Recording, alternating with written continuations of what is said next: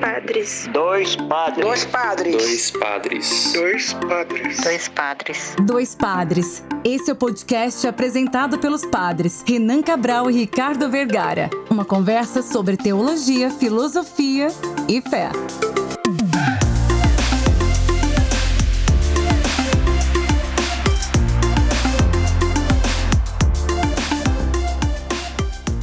Olá, ouvintes! Está começando mais um podcast Dois Padres. Eu sou o Padre Ricardo. Eu sou o Padre Renan e hoje a gente vai conversar um pouco sobre a vocação do apóstolo André.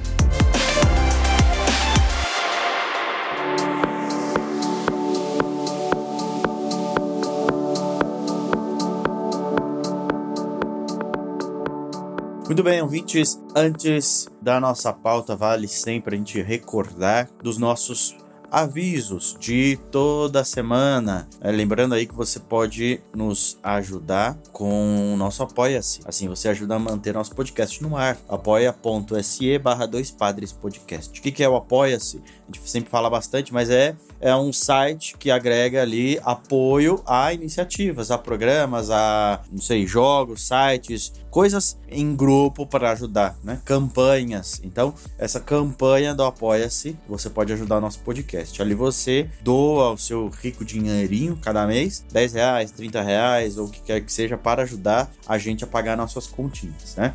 Só para situar, a gente todo mês a gente chega a atingir aí é, menos de 10% do que a gente precisa para pagar as, as contas que a gente tem com o nosso podcast, né? Então a gente precisa muito da ajuda de vocês, ajuda financeira, ajuda ouvindo, né, participando, se engajando nas nossas redes sociais, divulgando nosso podcast, para que mais pessoas conheçam o nosso podcast e conheçam a mídia podcast, que muita gente ainda não conhece. Então, ajude divulgando e assim a gente vai ajudando pouco a pouco aí também com o que a gente pode e colaborando com as nossas atividades, nossas obrigações mensais. Tá bom? E temos também o nosso Instagram, segue a gente no arroba Dois Padres Podcast, venham conversar com a gente. A gente lançou recentemente um concurso para que vocês possam participar de diferentes modos, nos ajudando a, a, subir os nossos números, a ter uma nova identidade visual a partir desse terceiro ano que a gente comemora com vocês que ouvem e compartilham sempre com a gente as experiências, as histórias e vem dizer semana após semana lá nos comentários o que tá gostando do, do daquilo dos nossos conteúdos, né? Do, dos programas que a gente traz. Então, seguindo a gente, a gente quer continuar construir com vocês essa rede de apoio e de, e de conversa. Então, pelo, pelo Instagram, que a gente tem praticamente nosso único, é, nossa única rede social, né? A gente mexe pouquíssimo ali no Twitter. A gente criou o Twitter, mas mexe pouco ali. Mas que você venha compartilhar com a gente. Então, tem esse concurso, mas continua conversando com a gente sobre a, a nossa, os nossos programas. Bom, nós vamos entrar no nosso terceiro ano aí, né? Entrando no nosso terceiro ano de podcast e também completando o programa número 100. Né? Então, para celebrar, a gente quer ouvir vocês, quer ouvir vocês com sugestões. Então, dê sugestões do que, que você mais gosta do programa, o que, que você teria de sugestões para a gente, seja uma frase, seja um tema, seja uma proposta. E também, se você tem um talento aí de desenho, de criatividade, fazer montagens, de adaptação gráfica, de ilustração, envie a sua arte para nós também. A gente quer ver também a sua arte estampada no nosso rosto, né? no rosto do nosso podcast podcast. Então, você pode mandar para nós, pode ser através do e-mail, pode ser através do próprio Insta Instagram, vai lá na nossa DM, manda o link da onde você colocou, ou manda a própria arte que você fez, e aí a gente vai eleger aí alguma e vai trabalhar com isso para nossa nova identidade visual. Então, prepare-se, nosso programa 100 está chegando, o nosso terceiro ano já começou, e por falar nisso, nós, nós começamos nosso podcast no dia de Santo André. Por isso que a gente vai falar sobre ele aqui hoje.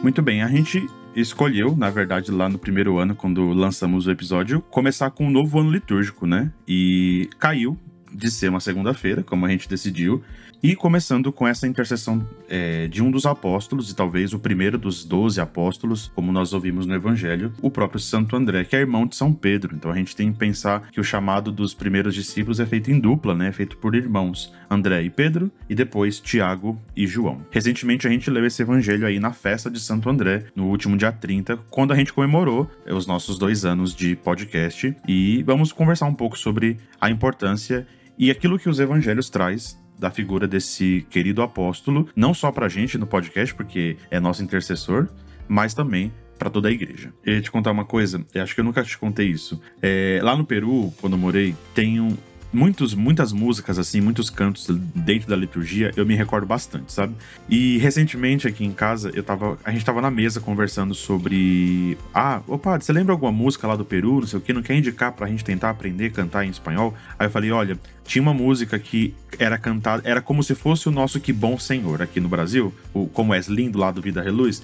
Falei, é cantado com muita frequência, principalmente lá na casa, né, onde, onde eu morei. E aí é uma música que em espanhol diz assim: Aqui há um muchacho que solamente tiene cinco panes e dois peces. Pronto. E aí começava. A música tem uma, uma batidinha meio repetida, assim, no violão. E aí, essa música tá falando lá da cena do Evangelho de São João, né? Onde Santo André apresenta que aqui tem um menino e ele tem cinco pães e dois peixes. E aí eu tava lembrando disso com, com os rapazes aqui em casa, né? Com os seminaristas, a gente conversando na mesa. E foi quando eu comecei a pensar. Falei, caramba, Santo André ele é muito importante. Primeiro, porque uma vez eu ouvi uma, uma amiga falou assim para mim: dentro dos apóstolos, dentro desse grupo dos doze, é engraçado que quem apresenta o Pedro para Jesus é o próprio irmão, né? É André quem leva um, alguém para perto de Jesus. Depois tem essa outra presença aqui de André, que reconhece o, um menino dentro dessa multidão que tem coisas para oferecer. Tem cinco pães e tem dois peixes. E depois isso aí são sinais e muito simbólico dentro do evangelho, é, essa quantia, né? De cinco pães e dois peixes.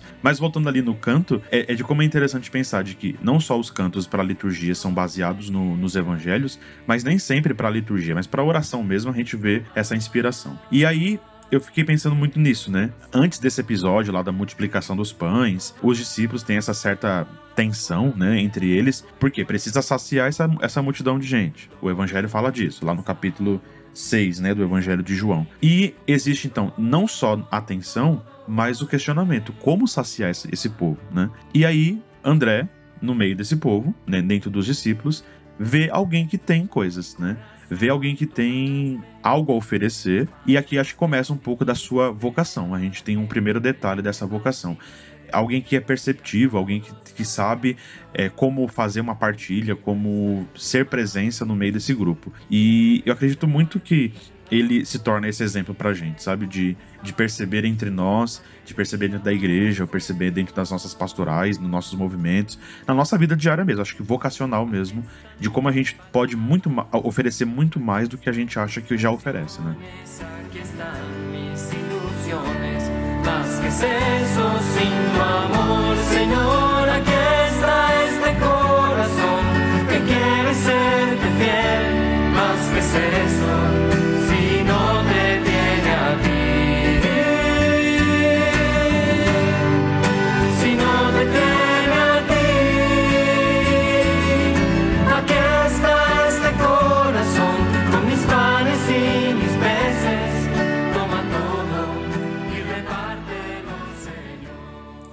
a gente já está vendo, né, sobretudo nos textos de João, né, essa dinâmica de apresentação de André, de Pedro, o discípulo amado, o discípulo que entra no túmulo, o que entra e proclama, o que não entra e proclama, ou que não proclama, o anúncio, enfim, várias coisas, né?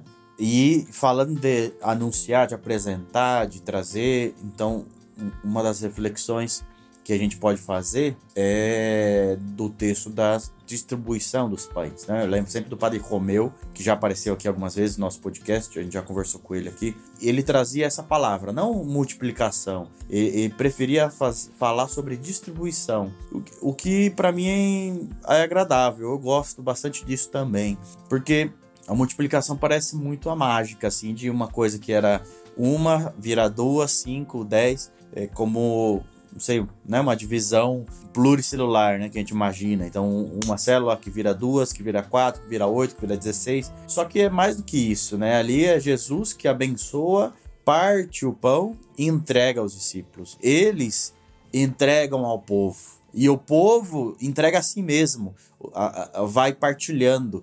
E aí todo mundo tem pão, né? Então a dinâmica não é uma mágica, mas é da partilha, ninguém fica sem, sem comer. Né? Da partilha, temos fartura. É, eu, eu, já falei algumas vezes, até na homilia e tal, dessa coisa, a gente tá chegando aí no Natal e tudo mais. E, e é muito comum as festas em família, né? Numa casa e tal. Eu tenho na minha avó, acho que eu já falei isso até no podcast tem na minha avó, chega lá, cada um leva um pratinho e no fim das contas todo mundo come para encher o bucho e ainda leva a marmita para comer na segunda-feira no trabalho, né? Então é a partilha que gera fartura, é, é por aí, não é o egoísmo, mesquinhez e tal, não é pensar em si mesmo é pensar no próximo. Eu acredito que você falou da, da, distribuição, eu acho que a palavra é a mais correta mesmo, da distribuição dos pães. O exemplo da casa da sua avó é o exemplo de, de todas as nossas casas, né? Quando a gente se reúne como família, ou, ou, ou ainda se a gente estende isso para a igreja, as nossas pastorais, quando se reúnem para um encontro, para um CPP, para uma formação, para um evento na igreja, a gente sempre fala aquela coisa do café comunitário, de trazer as coisas e de, partilhar. E a gente sempre vê a, a, a sobra de tudo isso, que na verdade é mais do que a palavra sobra, é a gente perceber a bênção e a graça de Deus que acontece mesmo, né? Mas mais do que nesses momentos, eu penso que de modo muito caridoso e até pastoral em relação a movimentos, as nossas igrejas sempre sobressaíram nisso, com, com as pastorais, por exemplo, de Caritas, a pastoral da saúde, a pastoral ou o movimento dos vicentinos, por exemplo, que tem essa atividade de mês a mês, semana a semana, recolherem ali os alimentos, montarem cestas, estarem bem atentos com o vencimento desses alimentos ou não e distribuírem para as pessoas que têm mais necessidade do que a gente. Então, levarem, receberem as pessoas na igreja, entregarem. É parte disso do que a gente está contemplando, né? De ver essa distribuição de fato dos pães acontecendo, é, não como você, como você falava, não como algo mágico, mas como parte da nossa vocação e missão.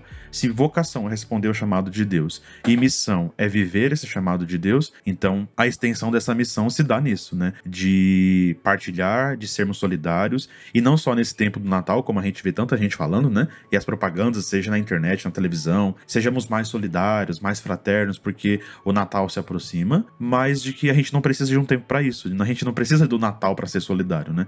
A gente precisa realmente responder ao chamado de Deus e talvez talvez como André, perceber, peraí, olha, tem gente que tem para dar, tem gente que tem para distribuir, e tem gente que talvez não tenha algo para distribuir fisicamente, mas tem trabalho, tem esforço, tem motivação e pode ajudar. E isso que você falava para mim sempre me chama atenção. Aquilo que Jesus diz, né? Vão vocês mesmos distribuam, né? Deem de comer, né? Se deem de comer uns aos outros. E é isso que por isso talvez se realiza um milagre, né? Por isso a, a palavra mais conhecida por todo mundo é a da multiplicação, nessa coisa mais matemática mesmo, né? Eram cinco pães e dois peixes para cinco mil pessoas. Agora, nossa, sobraram mais de 12 cestos. É assim que se faz um milagre? Sim, é assim que se realiza a partilha, né? O milagre se dá quando vivemos essa, essa vocação e missão. Eu acredito que André é essa referência de percepção e de atenção àqueles que menos têm, aqueles que um pouco têm e que dá para partilhar. E acredito na partilha como um, um crescimento vivo daquilo que é o evangelho, né? Ou a solidariedade como é tão mal interpretada, né? Falando dessa apresentação e da partilha, André que apresentou, seu irmão e tudo mais, ele não ofusca o jovem, né? Dizendo, dizendo assim: olha, temos aqui cinco pães e dois peixes. Não toma, como, como acontece em alguns lugares, sei lá, na China, né? A pessoa toma da mão da outra e fala assim: olha aqui, a gente já conseguiu o que a gente queria, tava aqui. Não, não faz isso, né? Mas ele. Pois é. Ele apresentou o jovem a Jesus. Então fala assim: olha, esse jovem aqui tem, ó. Ele é o dono dos bens disponíveis, né? Ele que está oferecendo. Ele que está com essa gratitude e com esse amor. Né? Então foi isso que ele colocou, é, como se fosse a promoção desse jovem diante de Jesus, desse menino, né? Então André evidencia indiretamente o jovem como aquele que pode ir além daquilo que se precisa no momento. Pega essa limitação, essa dificuldade e apresenta diante de Jesus, coloca perto do mestre aquele que está abrindo seu coração, que está oferecendo humildemente o pouco que tem. E, e, nessa apresentação do outro, a gente talvez tenha essa, esse detalhe da humildade do, dos apóstolos aqui na figura de Santo André, mas de eu falava no começo desse, desse sinal da vocação dele, né? Alguém que é atento e coloca o outro também em atenção diante do mestre, né? Ele não, ele não se evidencia, mas faz com que outros participem dessa mesma comunidade. Aquilo que a gente viu no primeiro momento do chamado é ele quem leva, então, André era um dos discípulos ali de João Batista, então, depois que vê Jesus que passa, e Jesus é quem o chama, né? Ele apresenta, então, o próprio irmão para o Senhor. Eu pe penso muito nisso de quantas vezes a gente não faz o mesmo, né? De não apresentar uh, os outros ao Senhor, né? Ou de não apresentar o Senhor aos outros, né? Não, não, não falar de Jesus, não, ou não levar os outros até o próprio Senhor. Como parte da nossa vocação mesmo e de missão como, como religioso, como padre, como leigo, como leiga, como catequista, tantos outros, tantos outros modos de viver a nossa vocação cristã, mas de ser como esse esse discípulo de Jesus que não se evidencia, mas coloca em como esse ato, né, essa grande humildade, alguém que possa resolver o problema, ainda que eu não consiga, ó, tem alguém aqui, vamos vamos dar atenção para isso, né? Vamos pensar. É um pouco do que poderia ser uma, é, um reviver das nossas comunidades, das nossas paróquias, das nossas igrejas e até um pouco da nossa família, sabe? De se colocar um pouco em segundo plano para que outras coisas possam acontecer. E eu sempre acho que André nos questiona, né? Primeiro nos leva a refletir a nossa vida social e religiosa e será mesmo, eu não sei se isso é possível, né? Promovermos para outras pessoas, para aqueles que nos ouvem aqui ou para as nossas comunidades, né? A gente procura no, nos nossos desesperos, né? Fazer, né? Nos fazer o centro, né? Ou colocar no centro o pão, e se a gente for fazer uma reflexão ainda mais profunda, né? Quem é o próprio pão, né? Quem é que se faz alimento na nossa vida? É o próprio Senhor. A gente faz dele centro, né? Ou a gente é o centro, porque eu faço, porque eu sou o padre, porque eu sou o catequista, porque eu sou o líder da minha comunidade. Pelo contrário, né? Colocar o próprio Senhor como centro e é ele quem, quem distribui, é ele quem se faz distribuído nas nossas vidas, como alimento, seja na Eucaristia, seja na palavra, ou nesse alimento aí na nossa mesa mesmo, como parte da nossa solidariedade. E para mim, advento se inicia aqui, quando a gente fica nessa dupla dimensão do advento, preparando o caminho de Jesus que virá na segunda vinda, que virá realizar o seu reino, mas que a gente fica aqui, ó, recordando aquilo que ele já fez, né?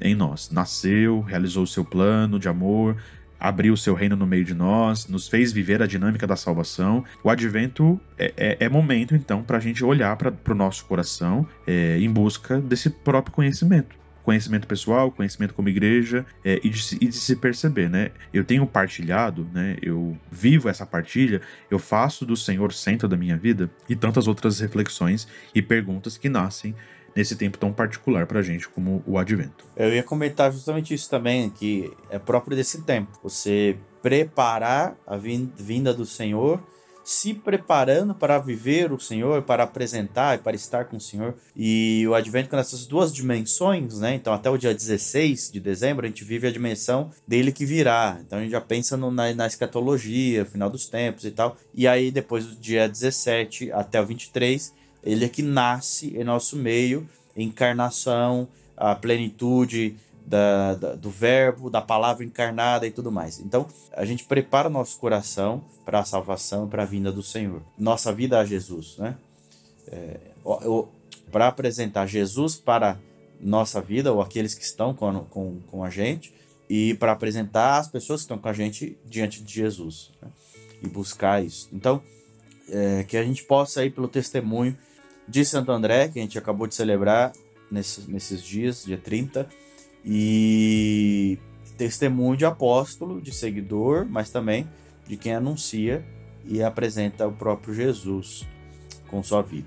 E, e aí umas as felicitações, né? Aqui na Espanha é muito comum, mais do que no dia que você nasceu, você receber felicitações no dia do seu santo. Né? Então, por exemplo, dia 30, a gente teria que saludar, né? Teria que mandar saudações para o André, nosso editor, que tem aí o mesmo nome. Então, é o dia, parabéns, André pelo seu dia, né? Vai editar aí um programa sobre o seu onomástico. Então aqui é muito comum isso. O, e eu acabei de descobrir que o meu é 7 de fevereiro, né? Até na aula, o professor, tem um professor que chama Ricardo, e ele falou, né? Não sei o que, do dia 7, aí ele falou, ah, nosso dia, nosso onomástico. Então, é, vale isso também lembrar aqui uma curiosidade já aqui da, da Espanha, tá bom? Muito. Não, eu, eu, essa coisa do onomástico, eu sempre fico com, com com o pé atrás, porque eu falo, eu não tenho nenhum, né? nenhum santo com o meu nome. E aí. Não, deve ter, deve ter. Eu achei, eu achei que não tinha meu, ah. e aí esses dias eu descobri que na verdade tem duas datas, né? O 7 é a data que aqui na Espanha eles festejam, Sim. mas tem uma outra que eu vi outro dia, que agora eu não lembro, mas acho que é agosto, algo assim. E aí depois, quem não tem um santo. Mas deve ter na, sim. Eu lembro dessa coisa da, da cultura do onomástico, que é muito bonita, mas quem não tem o um nome de santo celebra o dia de todos os santos, porque então todos são chamados à santidade, né? Eu lembro que o padre lá na Itália falava isso. Mas deve ter, vamos descobrir. Vamos, vamos, mas eu acredito que não, viu? mas deve ter, vamos descobrir. Eu vou tentar descobrir aqui com o pessoal daqui já é acostumado, né, a, a saber os onomásticos. E você ouvinte aí, que está nos ouvindo, se você souber também, dia de São Renan, manda aí pra gente a data do nosso, no comentário do nosso post, tá bom?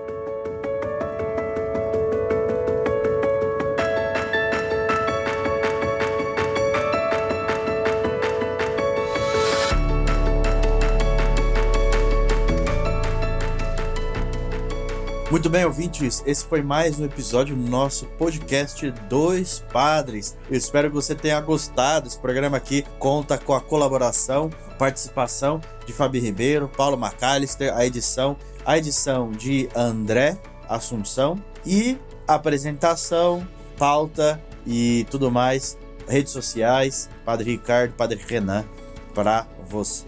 Então, fique com Deus. Não esqueça de enviar sua sugestão, de colaborar para esse nosso programa 100, para essa nossa terceira temporada. Você pode participar do nosso programa. E tudo bem, até semana que vem e que Deus abençoe a gente. Deus abençoe, tchau.